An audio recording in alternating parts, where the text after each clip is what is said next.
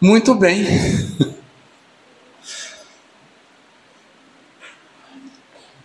O tema da nossa palavra de hoje é Ninguém vos engane. Tem muito a ver com o que acho que todos vocês falaram hoje aqui. Vamos abrir em Mateus 24. Mateus capítulo 24, versículo 3 e 4.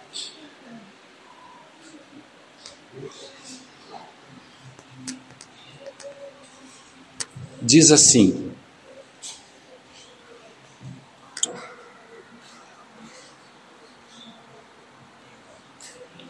No Monte das Oliveiras achava-se Jesus assentado quando se aproximaram dele os discípulos, em particular, ele pediram: Dize-nos, quando sucederão estas coisas? Que sinal haverá da sua vinda e da consumação do século? E ele lhe respondeu: Vede que ninguém vos engane. Que o Senhor nos dê graça nesta palavra. Vou pedir para que vocês deixem a Bíblia aberta, que a gente depois vai ler alguns versículos, são importantes nós lermos. Qual é o objetivo desta palavra? O objetivo é aquilo que Jesus falou para nós não sermos enganados por ninguém. É, vou dizer assim, para a gente não dar bobeira para a gente ficar esperto. Foi o que Jesus estava falando aqui. Ah, e nos enganar do que? Né? Nos enganar do que? Eu lembro há muitos anos atrás, um pastor muito famoso de Maringá, acho que uma das maiores, ou talvez a maior igreja de Maringá, Regina, eu acho que nós éramos, namorávamos ainda, e ela fez, ele fez uma pergunta para Regina. Ele falou: Regina, você acredita em demônio? Regina falou: Olha, Jesus acreditava, né? Então, assim, foi assim o corte certo, né? Nunca me esqueço disso. Mas eu, o que me admirei é o seguinte: aquela, aquele pastor tão famoso, é, uma igreja muito grande, fazer uma pergunta dessa. Para Regina, a gente era mais ou menos na mesma idade, a gente já está um pouco é, avançado de idade, né? E ele fazer uma pergunta dessa. E Jesus, ele explica para os discípulos assim: ninguém vos engane. Esse versículo 24, esse capítulo 24, ele está falando de tempos do fim. Então existe um relacionamento entre tempos do fim e engano. Quanto mais próximos do final dos tempos nós estivermos, mais engano vai haver engano espiritual. E eu achei interessante que o Luciano falou aqui, né, sobre aquela família que tinha tão pouco conhecimento, era tão pobre espiritualmente, né? Então fiquem sempre atentos uma coisa. Quanto mais próximos a gente estiver do fim, mais engano vai haver. Por isso que esse texto, que é um texto que fala do final dos tempos, Jesus alerta os seus discípulos e alerta a igreja de hoje, a gente tomar cuidado. E no livro de Gênesis, a gente vê o seguinte, a gente vê que o diabo, ele estava enganando, enganou Eva e Adão. Mas existe um vácuo entre a criação, o final da criação e a queda do homem. Esse esse período entre o final da criação de Deus e a queda do homem a gente não sabe muito, muito exatamente o que aconteceu. A gente fala assim, quando que foi, como é que, como é que foi criado o diabo, né? Quando que ele começou a obra dele? E a gente acha isso lá em Ezequiel e em Isaías. Vou pedir para vocês abrirem, é por isso que eu vou pedir para vocês deixarem aberta a Bíblia. É, Ezequiel 28. Por favor, abrem, abram a Bíblia aí e deixam a partir do versículo 13, do 13 ao 17. Do 13 ao 17, ele mostra a queda de um de um anjo, que era o anjo mais assim, ele era comparado com a estrela mais brilhante do céu. Era um anjo que a Bíblia fala que ele era perfeito, formoso. E ele Ele estava sempre na presença de Deus servindo. A gente fala sobre Lúcifer, né? mas a Bíblia não, na Bíblia não existe essa palavra Lúcifer. Fala que ele era um anjo de luz. Alguém pode ler aí o versículo 13 ou 17, por favor? É, Ezequiel 28. Pode ler. Elevou-se o teu coração por causa da tua formosura Corrompeste a tua sabedoria por causa do teu resplendor. Lancei-te por terra diante dos reis. Acho que não. Não é? Acho que é isso mesmo. 28, 13. 13. 13, por favor. Estavas no Éden, jardim de Deus. No Éden. De todas as pedras preciosas te cobrias. O sardio, o topázio, o diamante, o beril, o ônix, o jaspe, a safira, o carbunco e a esmeralda de se te fizeram os enlaços e os ornamentos. No dia em que foste criado, foram eles preparados. Tu eras querubim da guarda ungido e te estabeleci. Permanecias no monte santo de Deus, no brilho das pedras andadas Tá bom, tá bom até aí. Então nós vemos aqui esse querubim que era o anjo mais formoso que existe, mas um dia o coração dele começou a olhar para Deus. E ele falou: Nossa, eu quero ser como Deus.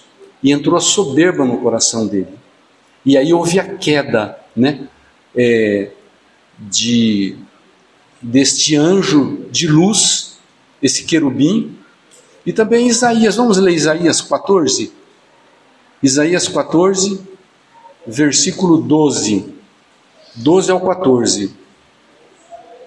E este era o mais alto de todos, o mais poderoso de todos os querubins, o mais sábio, o mais perfeito de todos. E ele se achava tão perfeito que quis ser como Deus. Aí entrou a maldade no coração dele. Isaías capítulo 14, do verso 12 e 14. Pode ler, Júnior é, na, na NVI. Como você caiu dos céus, a estrela da manhã, filho da alvorada. Como foi atirado à terra, você que derrubava as nações. Você que dizia no seu coração: Subirei aos céus, erguerei meu trono acima das estrelas de Deus. Eu me assentarei no monte da Assembleia, no ponto mais elevado do Monte Santo. Subirei mais alto que as mais altas nuvens. Serei como o Altíssimo isto. Tá bom. Então nós vemos aí a queda né, daquele anjo de luz quando ele permitiu que a maldade ou que, ele, que a maldade entrasse no coração dele. Em Deus não existe maldade alguma. Toda maldade é criação do próprio homem ou dos anjos. E ele, quando ele quis ser igual a Deus, ele caiu, esse anjo de luz. E quando ele cai, ele leva um terço dos anjos juntamente com ele. Então, dos 100% dos anjos, 33% ele leva com ele. Está lá em Apocalipse 12, 4. Né? Esses anjos caídos que seguiram esse anjo luz, que é chamado de Lucifer, é, nós chamamos de demônios. Agora eu faço uma, uma pergunta assim muito interessante, né? Como que pode um anjo que está perto de Deus, aqueles 33,3% de anjos, serem é, é, enganados? É muito anjo que foi enganado.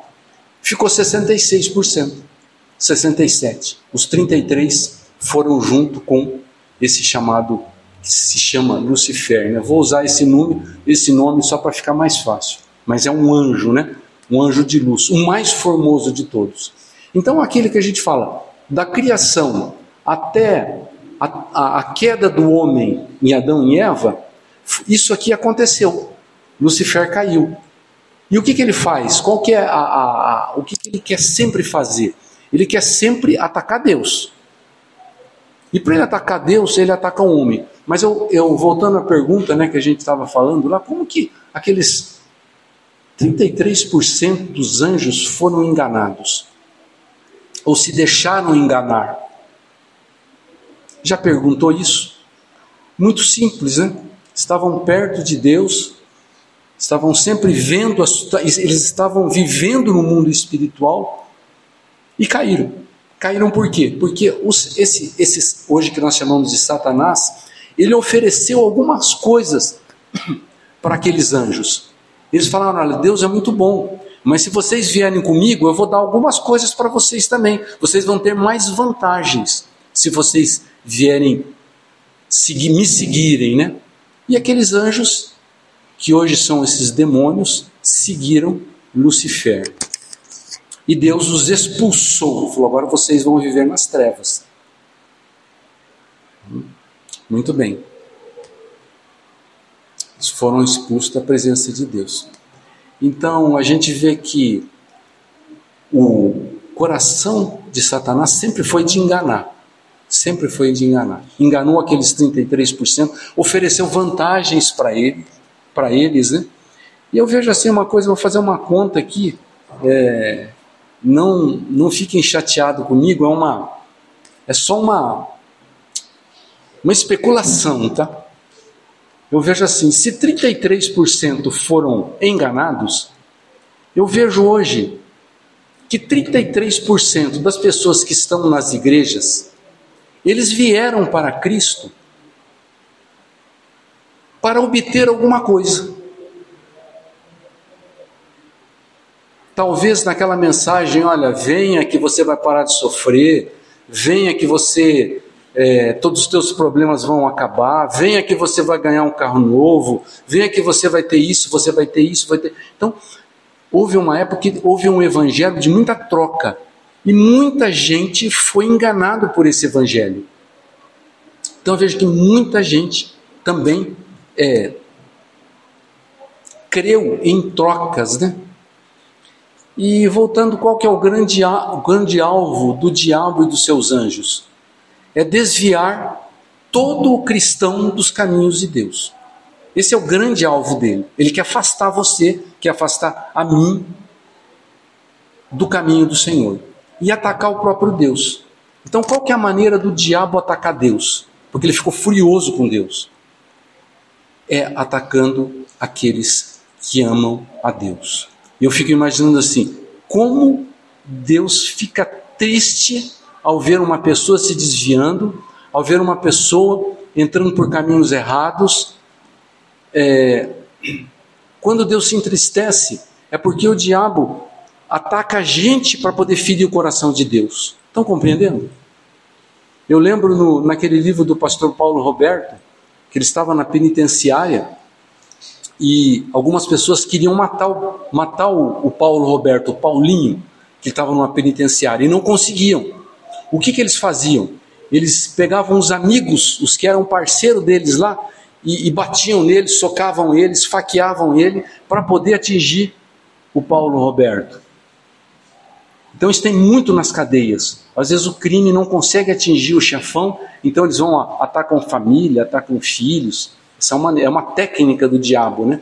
Então, o que, que o diabo faz hoje? Ele quer atingir o coração de Deus. O que ele faz? Ataca as pessoas. Não foi assim em Éden, no, no Éden? O que, que o diabo quis fazer? Ele quis atacar Deus. Como é que ele foi lá? Ele foi e atacou Adão e Eva. Quer falar alguma coisa, Regina? Você ia falar? Ataca os filhos. Uhum, exatamente. Então, o, o diabo não vem senão para matar, roubar e destruir. Mas graças a Deus que Cristo veio para trazer vida e vida em abundância. Então, hoje, nossa, na nossa primeira reunião do ano, eu estou falando sobre a gente não, ninguém vos engane, porque nós vamos agora enfrentar um 2024 e nós precisamos aprender a guerrear no mundo espiritual. E eu estou falando isso, irmãos, para a gente não dar bobeira em muitas coisas que podem estar acontecendo com a gente e a gente achar que são coisas naturais. Não são coisas naturais. A gente tem que ficar muito atento no mundo espiritual. É isso que eu estou querendo falar com vocês. Né? É, será que estamos vivendo no tempo do fim mesmo? Em Timóteo 4,1 é, diz assim: quiserem achar 1 Timóteo 4:1, eu vou ler aqui. Mas o Espírito, o Espírito Santo que está falando aqui, expressamente diz que nos últimos tempos alguns apostarão da fé, apostatarão da fé por obedecerem a espíritos enganadores e a ensinos de demônios. Hoje nas igrejas as pessoas estão um pouco receosas de falar sobre esse assunto que nós estamos falando hoje, porque são assuntos muito fortes. Para mim hoje vir aqui e ministrar essa palavra, irmãos, muita oração, muita guerra no mundo espiritual, porque o diabo não quer que a gente fale isso. Mas esse, esse, esse, vocês estão abertos em 1 Timóteo 4.1? Então, foquem nesse, nesse texto aí nos últimos tempos, no... alguns apostataram da fé. Estão acompanhando aí? Acompanhe por favor. Por obedecerem a espíritos enganadores e a ensino dos demônios, de demônios. Então tem duas questões aqui. Vocês estão acompanhando comigo? Desculpa, a gente estava aqui, eu estava até que a gente aquecer para começar a falar, né? Demora um pouquinho, sou um pouquinho lendo nisso. Mas tem duas questões importantes nesse texto. Vamos prestar atenção aqui o seguinte. Primeiro ele fala assim: obedecerem a espíritos enganadores. Acho que eu vou desligar esse ventilador.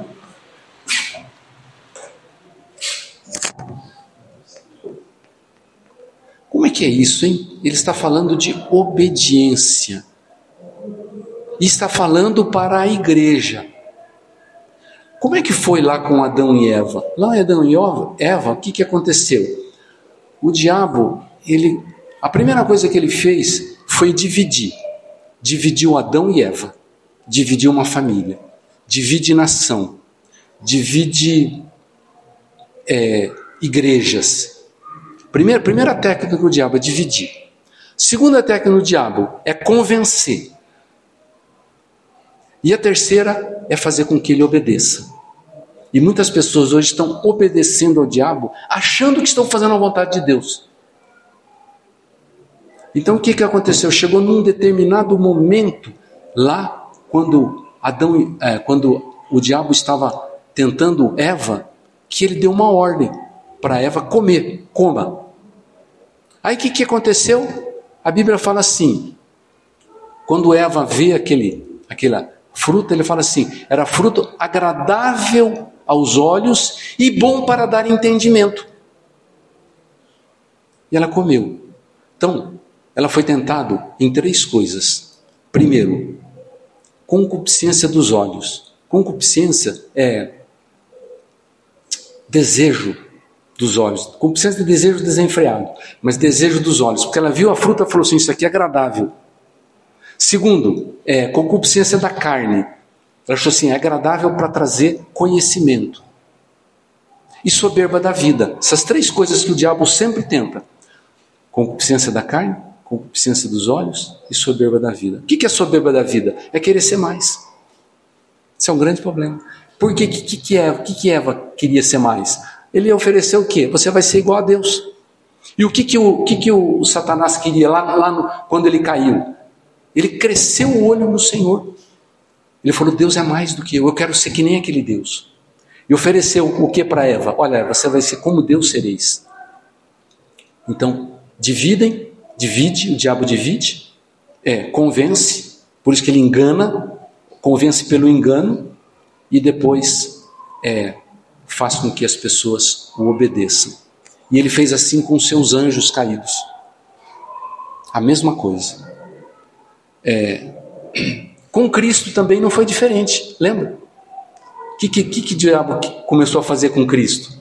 Falou assim: olha, se você é filho de Deus, ordena que essas pedras se transformem em pão, lança-te daqui, que os teus anjos vão te segurar. Ele estava dando ordem para Deus.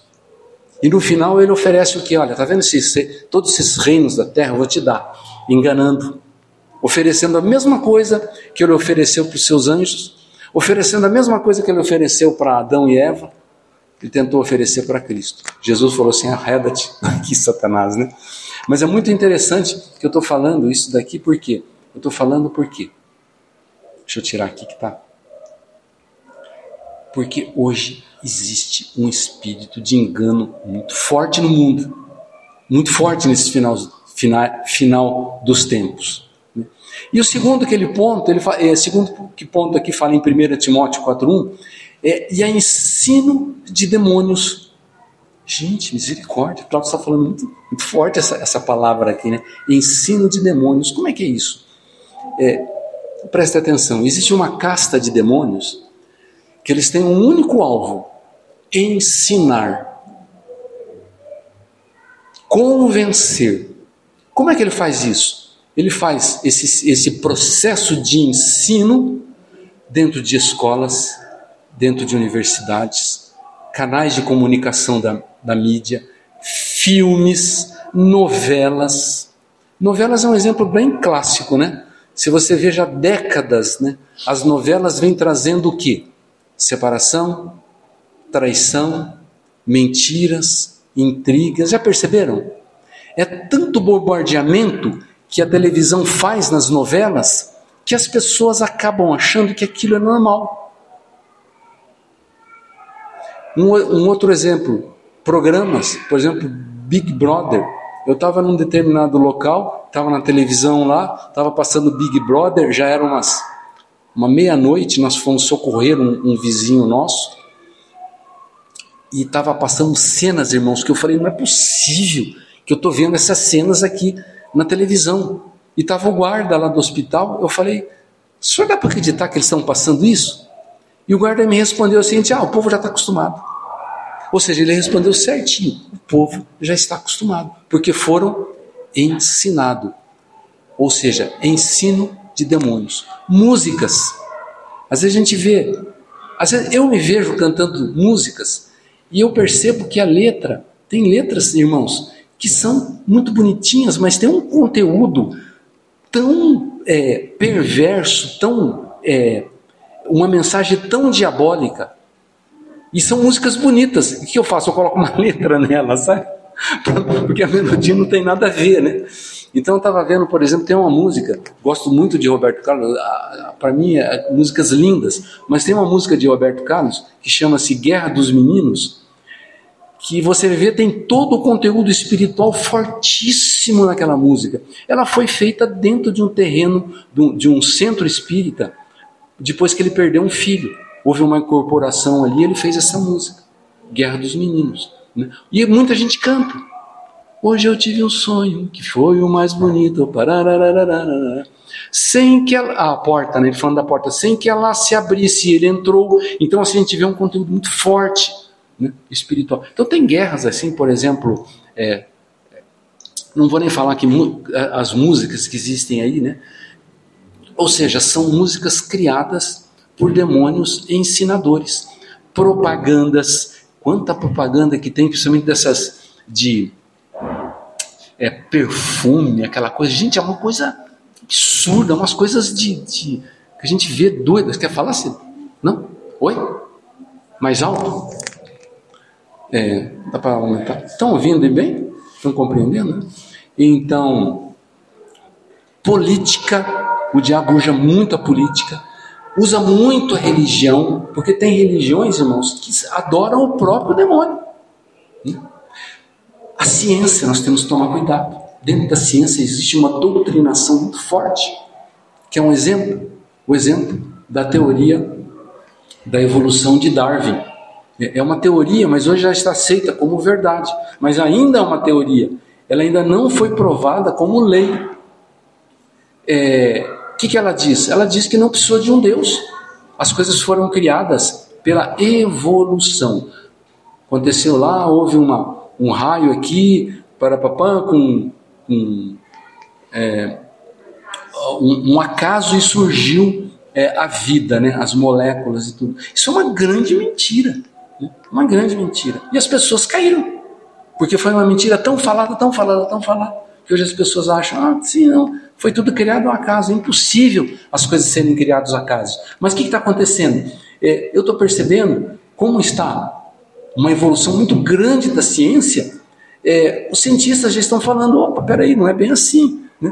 O que está saindo de livros aí, né? achando, olha, não é assim, não é, é, é impossível ter sido criado tudo ao acaso.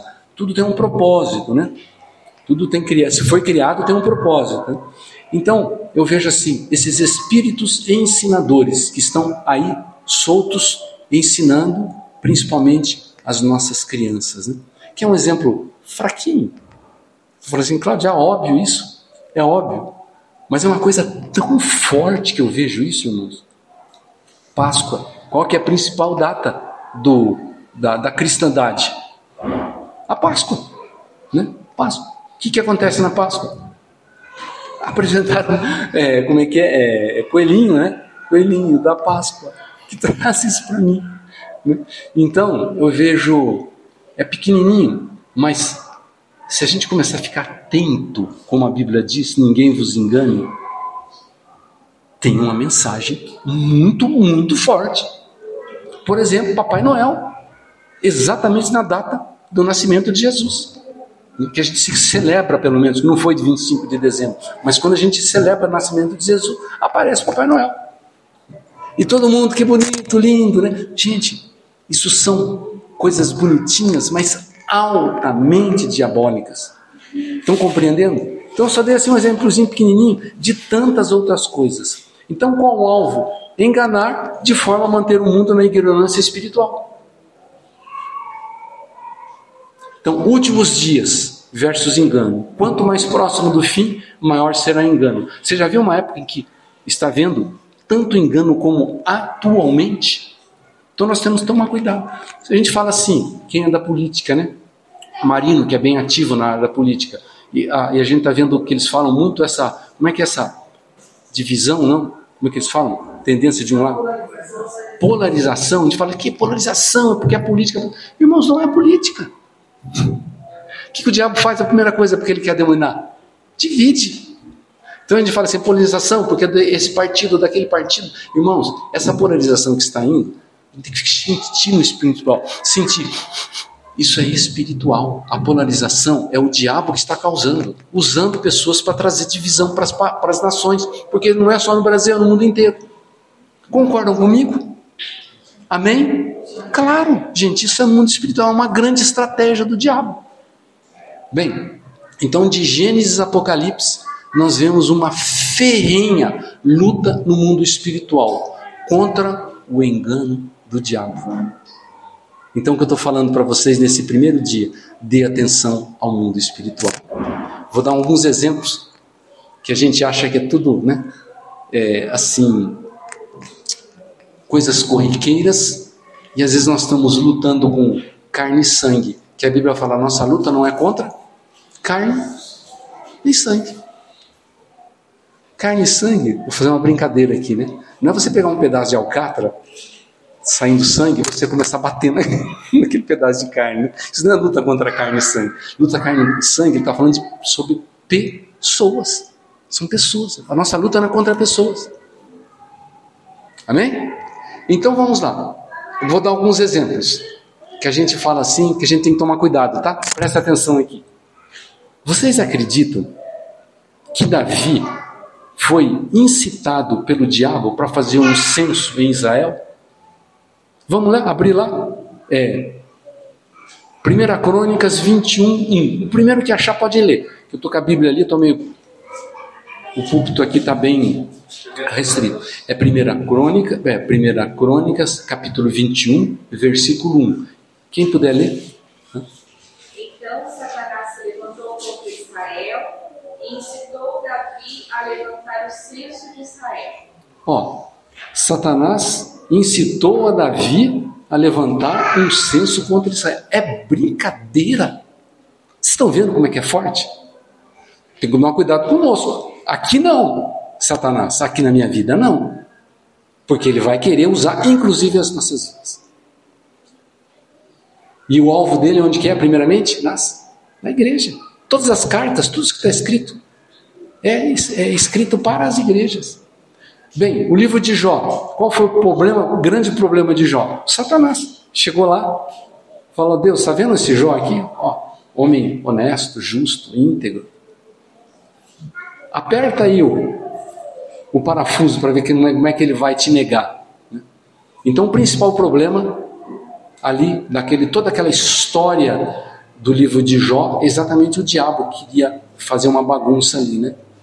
Então, no livro de Jó, por exemplo, nós não vamos ler agora, mas está em Jó em 1,16, é, eh, vieram os mensageiros de Jó falar: ó, oh, aconteceu isso, aconteceu aquilo. E veio um mensageiro e falou: veio o fogo de Deus e destruiu tudo.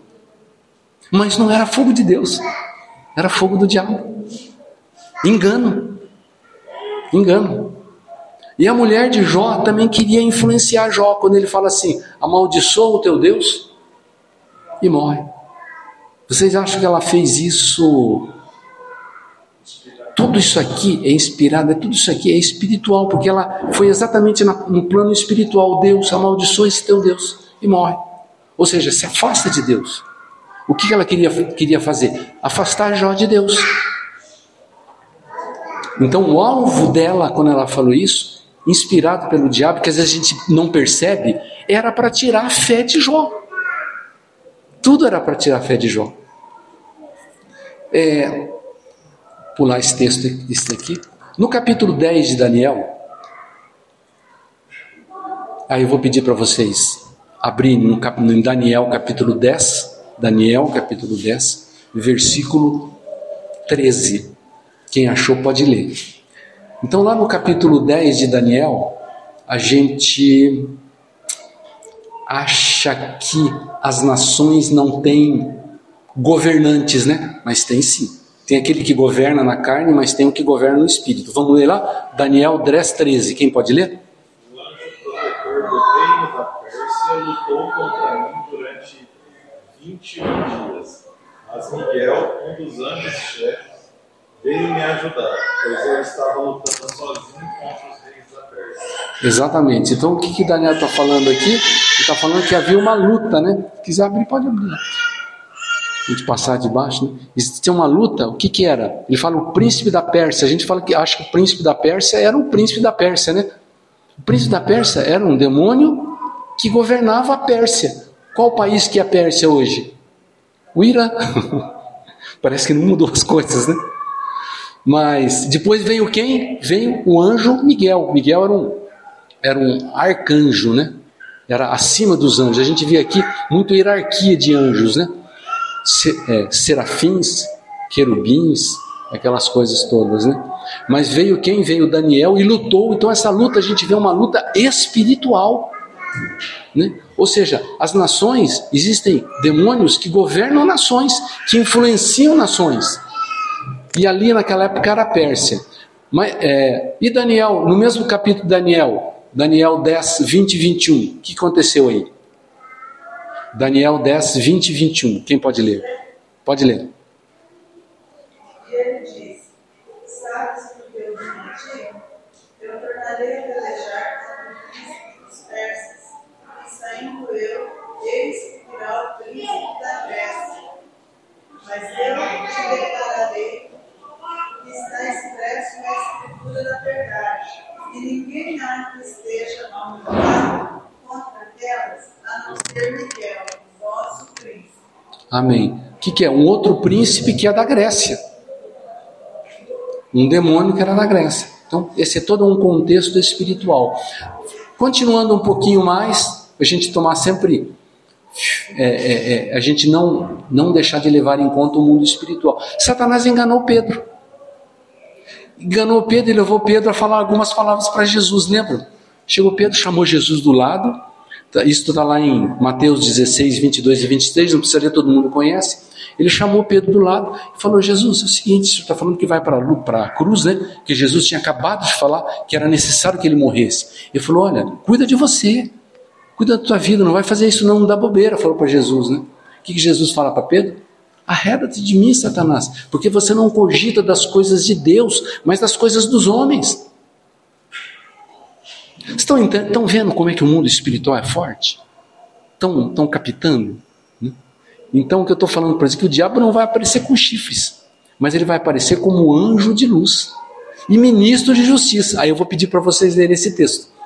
2 Coríntios, capítulo 11, versos 13 a 15. Quem puder, por favor, leia. Gente, vocês estão, tá, tá, vocês estão compreendendo? Está chata a mensagem ou está tá, tá interessante? Está sendo, tá sendo um ensino interessante para a gente ficar atento? Amém? Então, vamos ler lá. 2 Coríntios, capítulo 11, verso 11 e 13. Quem pode ler? Do 11 ao 13. Por que razão? É porque não gozamos? Deus sabe. Acho que não, hein? 2 Coríntios 11. 11. Será que é a primeira? Então, o que está escrito aí, Júnior? Autor? Que eles se transformam em ministros de. É 14. Leia então 14. Leia, faz favor, Gilmar. 13 e 14. Porque os tais são falsos apóstolos, obreiros fraudulentos, transformando-se em apóstolos de Cristo ele não é de admirar, porque o próprio Satanás se transforma em anjo de luz. Isto, se transforma de anjo de luz. Aí o 15 é: Não é muito, pois que os seus próprios ministros se, transformar, eh, se transformem em ministros de justiça. Isso, ministros de justiça. E o fim deles será conforme as suas obras. Isso. É ministro de Justiça, não é ministro da Justiça, tá, gente? Tá só uma palavrinha pequenininha, mas não é. Tem ministro de Justiça e ministro da Justiça. Aqui tá falando ministro de Justiça, tá? É bem parecido. É, então, a gente vê muito na própria justiça, muita atuação diabólica na própria justiça, misericórdia. Muitas enfermidades que a gente tá achando que são enfermidades, que não são enfermidades. Eu vou só passar rapidinho. Lembra-se da mulher encurvada? Tinha uma mulher encurvada há muitos anos. Jesus, o que, que Jesus fez? Repreendeu o demônio dela. Ela na hora passou a ficar ereta. Então, aquela a enfermidade não era natural, era algo espiritual, um demônio estava nela. Lembra do surdo e mudo? Chega Jesus chegou lá, veio o pai e falou: oh, "Meu filho é surdo e mudo". Jesus repreendeu o diabo, ele na hora começou a falar. No Egito, lembramos dos feiticeiros de Egito? Lá no Egito, chega Moisés, Deus manda, joga a vara no chão, o que acontece? A vara se transforma numa serpente. O que, que os feiticeiros fizeram? Aí o faraó, ah, isso não é nada. Chama os feiticeiros, os feiticeiros fazem obra de maligna e a vara deles também se transforma em serpente. Vocês acham que isso é espiritual? O que é isso aí? Estão vendo a força do mundo espiritual? ninguém vos engane. E aí depois veio a outra praga, a praga da água se transformando em sangue. Aí o faraó vai lá, chama os feiticeiros, a gente sabe fazer isso também, pega água, transforma também água em sangue. Depois veio é, a, o aparecimento das rãs, rampa tudo quanto é canto. Aí o que, que, ele chama? Chama os feiticeiros dele também, transforma, sai rã de tudo quanto é canto. Vocês estão vendo como é que o mundo espiritual é forte? Lembra dos piolhos também, a praga dos piolhos? Também chama os, os, os feiticeiros e vem piolho também. Onde que está isso? No mundo espiritual. Então a palavra-chave de Apocalipse, em tá? Apocalipse 17, 14. Uma tremenda guerra em escala nunca sonhada pelo homem, mas ao mesmo tempo uma grande vitória. e Eu vou ler para a gente terminar este esse, essa ministração, Apocalipse 17, 17, 14. Vou abrir aqui para nós lermos juntos.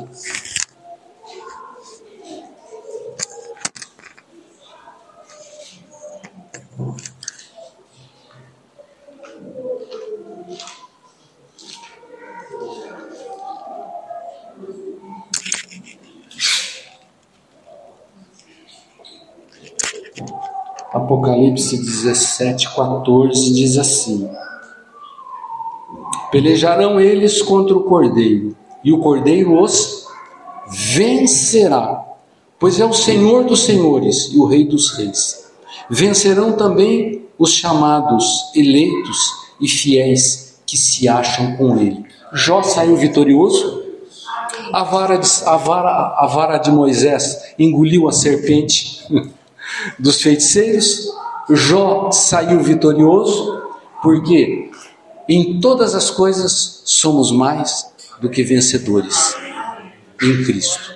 Agora, a gente tem que tomar cuidado. E o que, que a gente tem que tomar cuidado? Vou deixar cinco coisas que a gente precisa entender e praticar. Primeiro, evidentemente, não se deixarem enganar principalmente por sutilezas, pequenas coisinhas pequenas, que às vezes a gente acha que são corriqueiras, mas são no mundo espiritual. Exemplo. Tive muitos exemplos, eu e Regina, esses tempos. Tomar cuidado com crianças.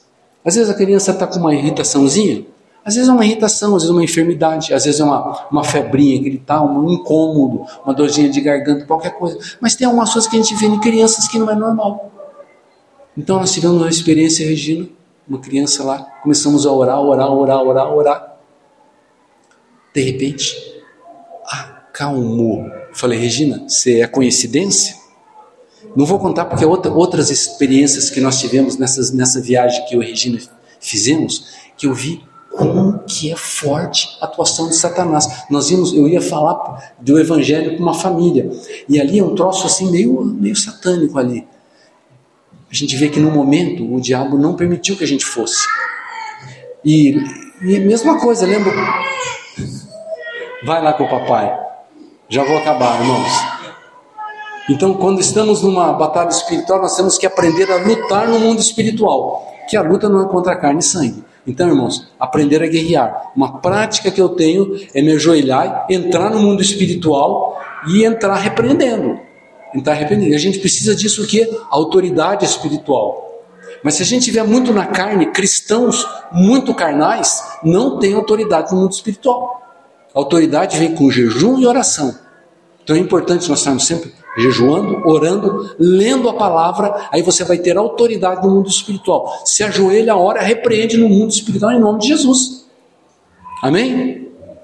E a vitória é nossa, porque maior é o que está conosco do que está no mundo. Amém? Graças a Deus. Vamos fechar os olhos? Se for possível, por favor, ficarmos em pé. Então, nesse primeiro dia do ano, vamos ficar o 2024 atentos, porque tem coisas que podem ser naturais. Então a gente tem que cheirar. Uma coisa importante, a Bíblia fala sobre discernimento de espíritos. É um dom, irmãos, extremamente necessário para a igreja. Ore a Deus para que Deus dê discernimento de espíritos para você. Porque algumas coisas você vai cheirar e você falar, epa, isso aqui não tá, isso aqui não é, isso aqui não é, não é natural não, isso aqui é espiritual. Aí você vai orar com autoridade, vai repreender e vai ter, obter vitória. Amém? Senhor, nós pedimos por este ano que se começa aqui nas reuniões da nossa congregação. Que o Senhor nos dê vitória, Senhor Deus, no mundo espiritual. Que o Senhor nos ajude a compreender as coisas no mundo espiritual, a termos discernimento, Pai, termos autoridade no mundo espiritual para repreendermos e sermos vitoriosos. Dá-nos, Senhor Deus, o dom do discernimento. Abençoa esta congregação ao longo do ano. Que nós não sejamos enganados por sutis astúcias do diabo. É a oração que eu faço em nome de Jesus. Amém. Graças a Deus. Deus abençoe.